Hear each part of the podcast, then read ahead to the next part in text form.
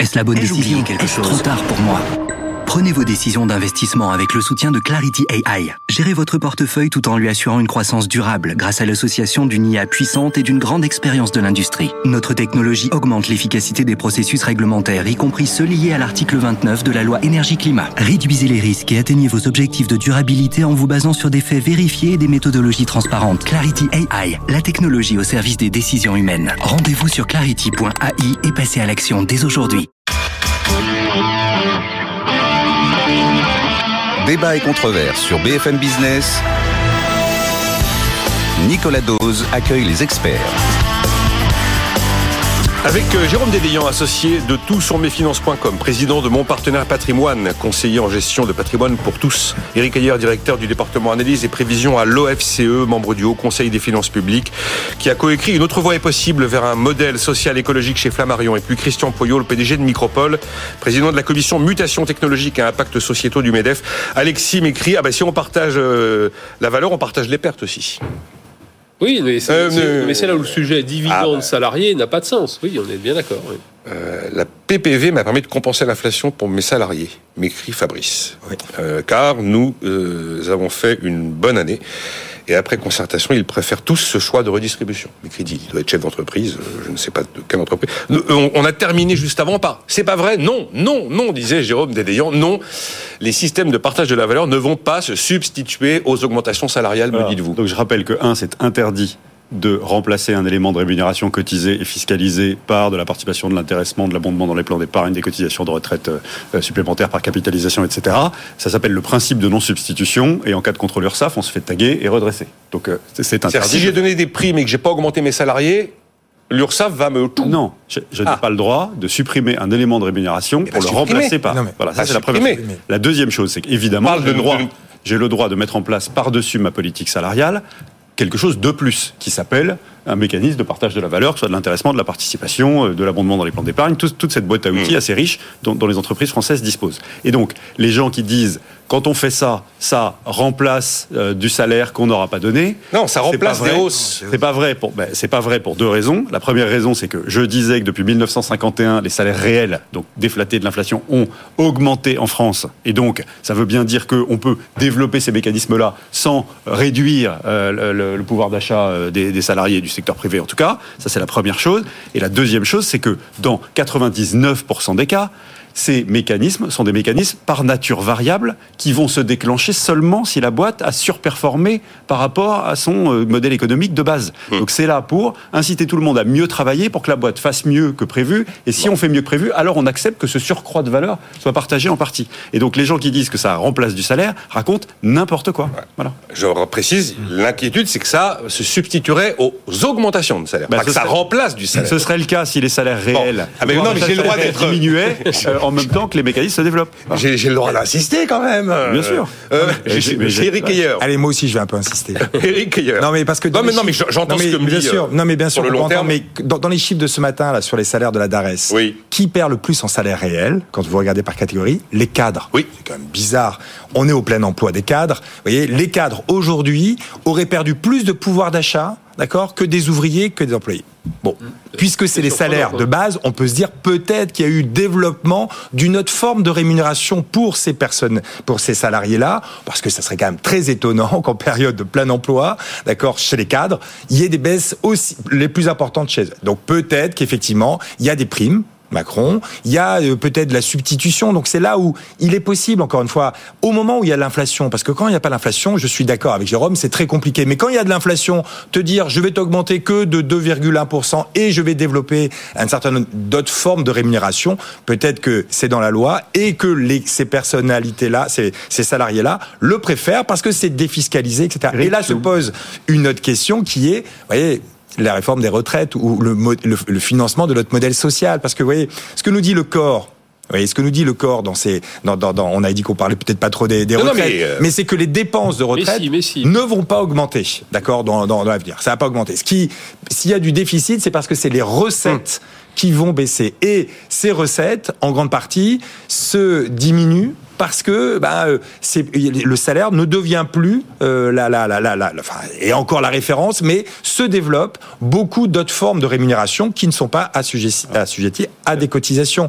Et donc, il est peut-être là le petit souci aussi dans, dans ce forme de, de développement, c'est qu'on veut garder un modèle social assis tout de même sur les salaires parce que c'est des cotisations, mais de plus en plus on développe euh, ben, des formes. Alors là, euh, je, je, je, je sors peut-être un peu du sujet, mais vous voyez, on fait euh, beaucoup de d'entreprises préfèrent maintenant développer des relations avec des auto-entrepreneurs plutôt qu'avec des salariés. Il y a de plus en plus de de, de, de, de primes qui sont défiscalisées, et donc ben après on se dit ah tiens, on est étonné. On a euh, des déficits dans un certain Alors, nombre de. pourquoi Parce qu'on est, sur un problème de compétitivité. Christian du salaire, hein, dire, enfin, on sait très bien que le salaire net que touchent les, les, les, les Français est globalement pas suffisant, si j'ose dire. Enfin, en tout cas, il est assez faible parce qu'il y a justement une couche de, de, de, de prélèvements sociaux qui soient patronaux, salariaux. La différence d'ailleurs est très faible, qui est extrêmement fort. Donc tout, tout ça est, est, est assez schizophrénique. C'est en même temps, on veut partager la valeur, mais on veut quand même euh, augmenter les salaires. En même temps, sur les salaires, il y a une part de cotisation qui est totalement monstrueuse, donc il nous plombe vis-à-vis de, de, de nos concurrents. C'est-à-dire qu'à chaque fois, ça c'est le gros problème en France et sur les retraites, c'est exactement la même chose. On réfléchit entre nous. On n'a aucune vision pour se dire qu'est-ce qui se passe dehors, comment font les autres, quelle est notre, compétitivité et comment on va, se con- confronter entre guillemets avec eux sur nos différents marchés. Donc on, on raisonne vraiment en cercle, en cercle fermé, ce qui est une catastrophe. Autant encore une fois sur ce coût du salaire. autre chose. Après, alors sur le coût d'augmentation des salaires des cadres, c'est vrai que c'est très surprenant. Parce que l'augmentation des cadres, elle est quand même très forte en ce moment. D'ailleurs, on voit le, le taux de chômage qui est extrêmement faible. d'accord 4,1%. Voilà, bon. Euh, Et sept- tant mieux, hein, c'est une bonne chose. Ça veut dire que l'activité de Ah oui, chômage. mais le salaire mensuel de base des cadres, c'est celui qui a le moins augmenté. Et, et alors après, Euh, sur les hypothèses du corps, je ne suis pas un spécialiste, mais on sait très bien que leur hypothèse de, croi- de, de, de chômage à moyen terme est complètement euh, enfin, absurde, ou en tout cas Ah. irréaliste. Non, mais ah, je pense pas qu'on puisse dire le contraire. Comme Ah ben en tout cas le gouvernement dit le contraire C'est à parce que 4,5, le gouvernement C'est à de- 4,5, c'est ça le- oui mais le gouvernement encore une fois alors là vous êtes en train de dire que le gouvernement dit n'importe quoi parce que le gouvernement Sur ce point-là, oui. dit Ouais. on y arrivera au plein emploi et dans toutes les, les, les, les programmations pluriannuelles des finances publiques qui, qui sont remis à Bruxelles il y a marqué 5% de Enfin, chômage fois, à la moi, fin je, du je ne quinquennat. prétends pas être un spécialiste de sujet excessivement Oui, non, mais je- compliqué, mais en off, tout le monde dit de toute façon. Mais c'est pas le corps qui fait une bêtise. Hein. C'est, il reprend l'hypothèse du gouvernement. Ouais. Il peut pas faire autrement. Il a pas, il a pas le choix. Euh, Malheureusement, ouais, on, va, on va- rajouter- on va resservir le couvert dans 5-6 ans. Il ne faut pas se raconter. Ça, il y a des chances. Je Euh, voudrais quand même rajouter deux choses. Jérôme semblent très Sur le débat qu'on vient d'avoir, là Oui, il me semble quand même que notre sujet de financement euh, des retraites par répartition, il est plus lié à un effet démographique qu'à un effet modération salariale qui diminuerait la base cotisable. hein. C'est quand même un sujet ratio actif retraité élémentaire. Non, mais sur la les deuxième chose, non. la Pas deuxième chose, c'est qu'on peut discuter sur les cadres, mais tous les mécanismes de partage de la valeur dont on parle sont des mécanismes collectifs. Quand on les met en place dans une boîte, ils concernent tout le monde et pas seulement les cadres. Donc il n'y a pas d'effet de substitution de ces mécanismes-là. Chez les cadres spécifiquement, ça n'est pas possible. C'est collectif, ça concerne tous les collaborateurs, quel que soit leur statut, ouvrier, employé, agent de maîtrise, cadre. Bon, donc les cadres, ils, sont, ils se font avoir là aujourd'hui. Ah bah, ils il y a- ont- Bah, c'est- c'est- sur les retraites, ça fait longtemps. Oui. que- Non, non, non, mais aussi, non, on parle pas des retraites, on parle juste des, des Oui, oui, salaires. des en salaires. 2022, Oui. ce seraient les cadres qui auraient le moins bien négocié leur salaire. Est-ce qu'on y croit Non, non, mais c'est le SHBOE qui prend Donc là, vous 4,5, dites que celui la de... DARES dit n'importe quoi. Non, non, non, non, non, je dis qu'en fait, il y a d'autres formes de rémunération qui pourraient expliquer pourquoi le salaire de base des cadres a moins augmenté que les Voilà, autres, parce qu'ils ont d'autres formes de rémunération. Les sujets d'intéressement de C'est pas de l'intéressement et de la ils ils participation. Ok, mais alors ça doit être des primes, ça doit être d'autres éléments. Bah, des primes, c'est cotisable. Donc, euh, Non, il y a des primes qui sont qui sont pas. bah, pas- alors, si, alors, si, Eric, si vous trouvez une prime que je peux filer à un cadre euh, non fiscalisé, je prends. hein. Ça, c'est sûr. moins fiscalisées que les salaires. Ça, je prends. Je prends dans toutes mes boîtes. hein. Jusqu'à Pas de 3 SMIC, il y a la PPV. Bon, mais au-delà de 3 SMIC, effectivement, euh, je crois que tout est fiscalisé. Ah ouais. Non, non, mais non, ça n'existe pas. oui, Oui, une prime, une une prime non, non cotisée, non fiscalisée, ça n'existe pas. Oui, moins Ça, que les salaires. C'est- moins que les salaires. C'est moins que les salaires. Comment ça? Ça sera moins, ça sera moins fiscalisé que les salaires. De quoi? Mais Une prime Oui. Mais quelle prime De quelle prime parlez-vous Ça Les, n'existe les pas. primes Macron sont moins Ah, les fiscalisées. primes Ah, Macron, oui, mais trois c'est ça. SMIC, Ah, non, trois non. SMIC. Non mais d'accord. Oui, jusqu'à Eh ben trois oui, SMIC. mais 3 SMIC, les cadres, ça commence à combien Non, non, mais- un cadre, ça, un cadre qui commence, il commence pas à 3 SMIC. euh. À, à part la Non. prime de partage de la valeur, Oui. il n'existe Ah oui, pas. non, mais, euh, non, mais de d'accord. non cotisée, non Macron- fiscalisée. Ce qui a Si fait ça- son succès voilà. d'ailleurs. L'inflation, me dit Michel, est une euh, diminution déguisée des revenus du travail et de l'épargne. Et puis il y a Guy qui en a marre d'entendre parler de boîte. Il veut qu'on dise entreprise. Alors moi, par par exemple, je veux dire, pourquoi on, par- on dit partage de la valeur On partage les mêmes valeurs, mais c'est la valeur ajoutée dont on parle. Oui, oui, oui. Oui, mais partage oui, de oui. la valeur. Non, on non, non, qu'on va réfléchir. Non, on va non, non, non, valeurs, mais non, bien. Valeur. Donc voilà, Guy me dit c'est insupportable d'utiliser le mot boîte. faut dire entreprise. Il, il pense à vous, je pense. Ouais, je pense qu'il va. Ouais, ouais, ouais. Je suis désolé. Euh, voyons, voyons, voyons. Euh, ah oui, alors je voudrais absolument qu'on dise un petit mot parce que j'ai été quand même impressionné par euh, cette note du Conseil des prélèvements obligatoires, rattachée à la Cour des comptes, qui, euh, en gros, dit arrêter les taux réduits de TVA, ça ne sert à, rien. Ça n'apporte pas de pouvoir d'achat. Et donc, il juge que les taux réduits de TVA sont inefficaces, qu'ils sont généralement mis en place sans étude d'impact, qu'ils pèsent au total 24% des recettes de TVA, ce qui fait 47 milliards d'euros de manque à gagner par an. Il rappelle ce, Conseil des prélèvements obligatoires l'importance de la TVA dans les recettes publiques. hein. Plus de 180 milliards d'euros de recettes en 2022. C'est juste la toute première recette de l'État avant la CSG. Il appelle à préserver cet impôt de rendement. Il met en garde contre les demandes politiques du Rassemblement national et de LFI de baisser la TVA sur certains produits. Et les quatre taux ciblés qui coûtent le plus cher sont le taux réduit pour les travaux non énergétiques, le taux réduit sur la restauration, le taux réduit pour l'outre-mer et le taux réduit pour les travaux d'amélioration de la qualité énergétique des locaux d'habitation. Ces quatre taux que je viens de citer représentent 14 milliards 200 millions d'euros de manque à gagner tous les ans et s'inscrivent dans le top 10 des principales niches fiscales françaises. Eric, euh, là encore l'intuition. Ah, mettez une taux, un, taux zéro sur les produits de première nécessité. Ça semble tellement évident. Oui, alors, c'est- effectivement, baisser, parce que pourquoi ça semble évident? Parce qu'on dit si on baisse Bah, si la on se dit TVA, qu'il y a moins de taxes, le prix baisse. le prix on baisse. pense que le prix oui, mais baisse. c'est, et ben voilà. Donc c'est, effectivement, on pourrait effectivement se dire, on baisse les taux euh, de TVA, donc les prix euh, vont baisser, c'est-à-dire que les prix, euh, les, les- prix hors taxe euh, vont, vont suivre. Et, ben non. Bah en fait, le prix hors taxe dans, dans beaucoup d'éléments, bah augmente, et donc on voit très peu cette baisse, euh, euh, cette baisse de prix. Et donc, vous voyez, au moment de la, de, justement de la, cette baisse dans la restauration, il devait avoir un tiers, un tiers, un tiers. Vous voyez, Oui, un- un, un tiers dans la baisse de prix, un tiers euh, pour un peu plus de marge des, des restaurateurs et un tiers pour augmenter les salaires. Bon, bah, le résultat, effectivement, la Cour des comptes nous dit, ben non, ça marche pas. C'est effectivement, ça va beaucoup. Il y a un peu de baisse, mais vous voyez, il y avait quelques menus qui euh, euh, qui bénéficiaient de cette baisse de, de TVA. Donc les prix n'ont pas réellement euh, baissé et euh, globalement, c'est plutôt les marges des restaurateurs. Mais après, vous voyez, c'est compliqué. Peut-être qu'on a sauvé des restaurateurs grâce à cela, donc on a sauvé de l'emploi grâce à cela. Ouais. Vous voyez, donc euh, c'est là où il va falloir faire de la macroéconomie et de voir un peu euh, qu'est-ce que cela fait. Mais globalement, c'est vrai, ça coûte très cher pour des résultats qui sont pas très Alors, y a- bon, bah voilà. Il y a donc on peut-être envie, un, euh, il y a peut-être un trou dans la raquette. Je ne sais pas, mais il y a un trou potentiel dans la raquette, c'est que pas mal de ces activités sont des activités de service. Combien de ces activités ne seraient plus déclarées si elles Non. étaient fiscalisées à 20 C'est- et qui le sont parce qu'elles sont à C'est 5,5 c'est ou pour 10 ça que c'est Bon. un peu plus compliqué que, que cela. Mais euh, effectivement, c'est encore, en- encore une fois de l'argent public, tout cela. Et effectivement, puisqu'on n'en a pas des masses, il faut que ça soit utilisé au mieux. Est-ce que c'est, on l'utilise au mieux en faisant ces TVA réduites Sans doute pas. Ouais, moi je sur Poyot. parce que le, le- le débat qui me- toujours moi, me, me- me fascine, c'est que euh, on, on- on- a l'impression qu'on vole de l'argent à l'État. C'est comme quand on diminue les charges sur les Ah. entreprises. Euh, Je comprends. Bon, ça ne reste pas spécifiquement à vous, à Eric Ayer, mais de dire euh, on spolie l'État, mais on inverse complètement le raisonnement. Vous voyez ce que je veux dire? Déjà, si on gérait l'État un petit peu mieux, peut-être que l'État aurait moins d'argent. Voilà, vous élargissez le débat sans- Oui, oui, sensiblement, hein, Christian. Le, le débat, mais c'est- assez pervers que la manière dont on prend le- le- la, la réflexion, déjà, je la trouve assez perverse. Voilà, donc euh, je, je me permets de rappeler ça, parce qu'encore une fois, c'est à chaque fois, je, je- je me répète, on dit on diminue les charges des entreprises, donc on, on spolie l'État et, et l'État fait des cadeaux, alors qu'en fait, c'est des taxes qu'il prend déjà sur les entreprises. Après, sur le fond, je vais tout à fait dans le sens de ce qu'a dit Eric, c'est-à-dire qu'on voit très bien, il y a eu le sujet sur les emplois à domicile Oui. dans lequel l'État avait euh, réaugmenté, alors c'était peut-être pas la TVA, mais les, les taxations et compagnie, le résultat était totalement contre-productif. C'est-à-dire qu'il y a eu une baisse énorme des emplois à domicile, et puis il y a eu plein de choses qui ont été faites, disons-le, au black, euh, Oui, où les gens n'étaient euh, plus, euh, n'étaient plus salariés. Les signaux, sont, les signaux sont importants, Christian. Je me souviens d'une période, c'était, euh, comment s'appelait-il? Celui sous Hollande, là, qui mettait ses, ses amendements la nuit pour que euh, Bercy s'en rende pas compte. Euh, Christian Ecker. Oui, Christian, Christian Ecker avait voulu euh, considérablement baisser l'exonération par heure de travail travaillé à domicile. On était passé de 2 euros à 70 centimes.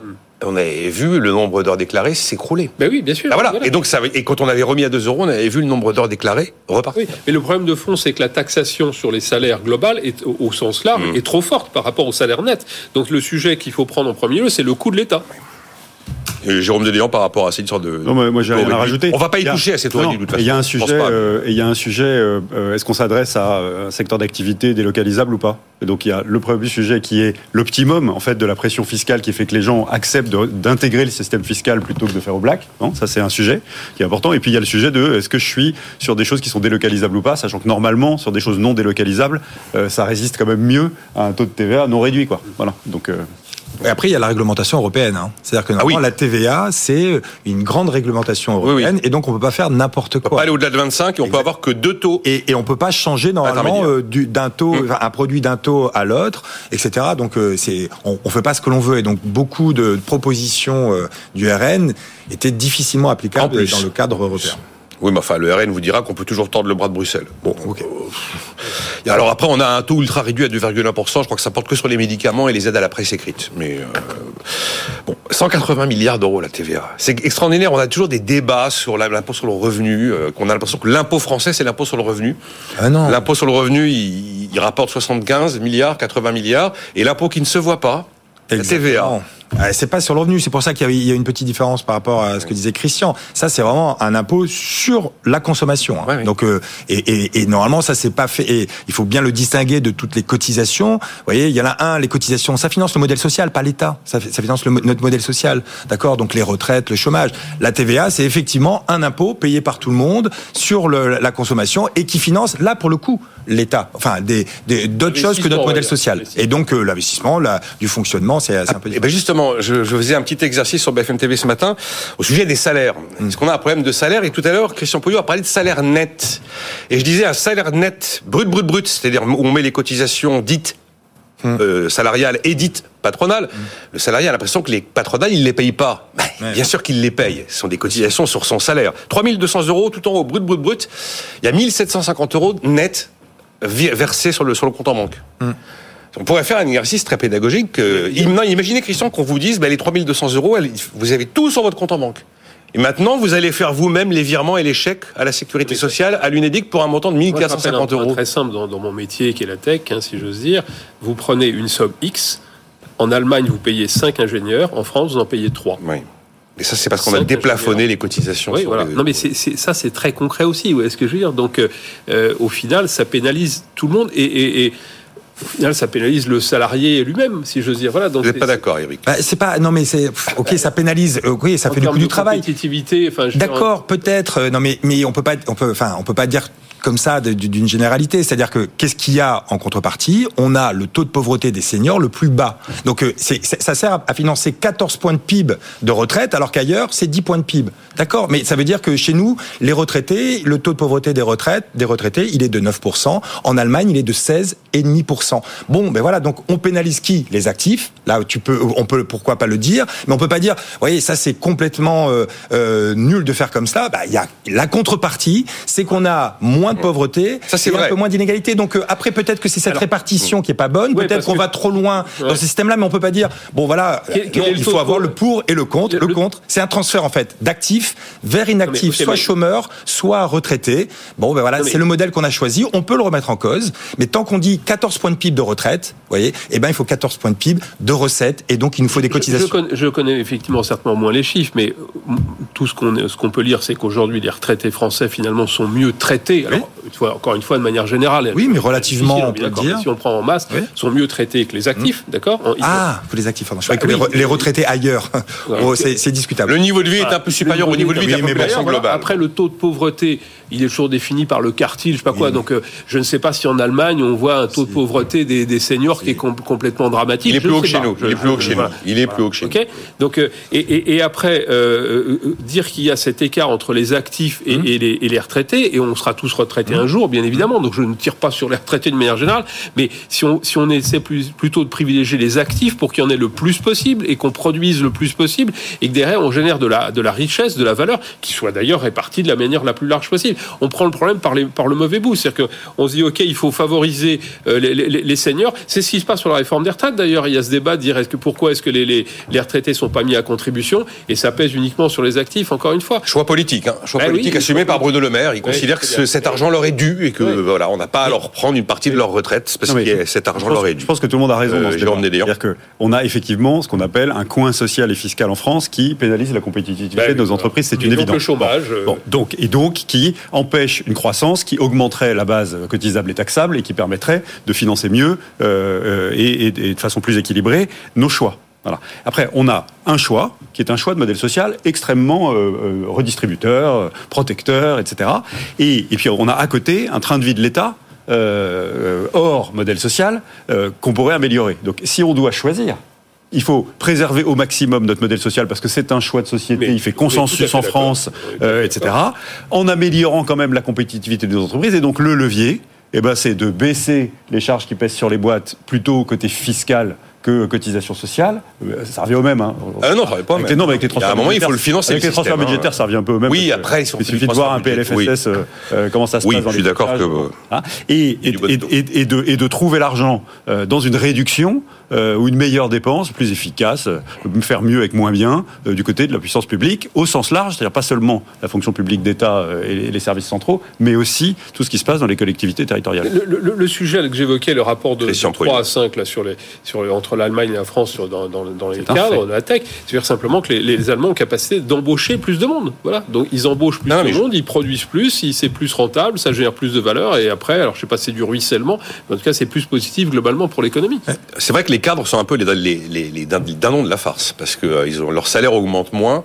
Ils ont des, des indemnités chômage qui sont dégressives au bout de 7 mois, tandis que leur cotisation chômage n'a pas leur, été leur retraite est divisée par euh, je sais pas combien, enfin plus que par deux. Hein. Bah, le taux de remplacement moyen, euh, alors où on se parle, du en fonction du dernier salaire d'activité, c'est 60%, mais il est plus élevé dans la fonction publique que dans le privé. Et évidemment, il décroît. Euh, euh, il est plus moins élevé chez les cadres que, que chez les, Oui. les employés ouvriers et agents de maîtrise. Enfin, le cadre d'un don de la farce, tout de même, il faut il- le cadre Eric aujourd'hui, tout de même, il vaut mieux être cadre que euh, que ouvrier. Oui, non, bien sûr, bien sûr, attention. bien hein. sûr. Et en, en- globalement, effectivement, là peut-être qu'on va leur- on, on leur- on leur demande des efforts sur le chômage, mais ils sont au plein emploi. Enfin, vous voyez, globalement, Ah, bon, alors là, je...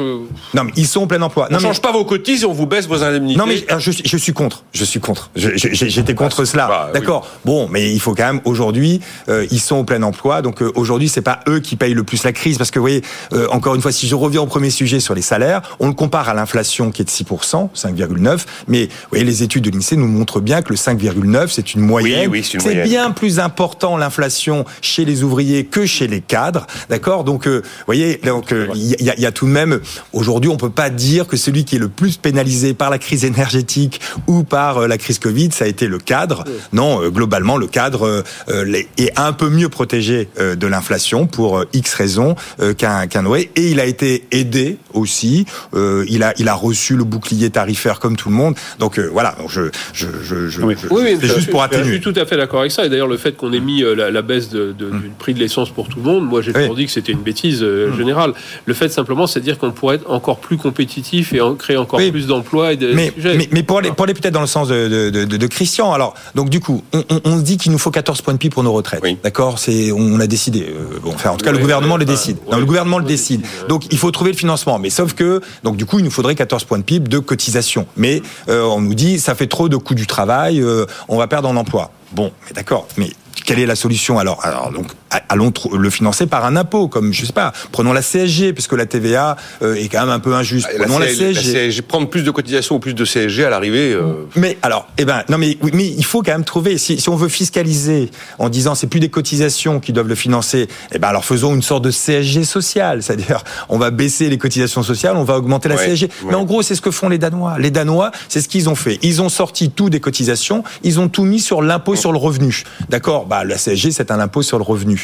Bon, mais là, on change complètement de système. On passe d'un système contributif à un système universel. Pourquoi pas? Mais vous voyez, c'est peut-être ça la réflexion sur les retraites. Ah, mais on l'a qu'on pas eu, dû avoir. C'est-à-dire, c'est est-ce qu'on doit changer de système? Mais est-ce qu'on remet en cause d'abord les 14 points de PIB D'accord? C'est c'est une question, d'accord? Mais si on veut un taux de pauvreté qui n'augmente pas trop, eh ben il faut laisser, puisqu'on y aura de plus en plus de retraités, donc déjà 14 points de PIB divisé par un nombre de plus en plus grand, on sait qu'il y en aura moins, d'accord, par personne. Donc euh, il y aura déjà un taux de pauvreté qui va augmenter, ça c'est le corps nous le dit bien, d'accord? Et alors ensuite, eh ben comment on le finance? Et pourquoi pas d'autres formes forme de financement des retraites que les cotisations.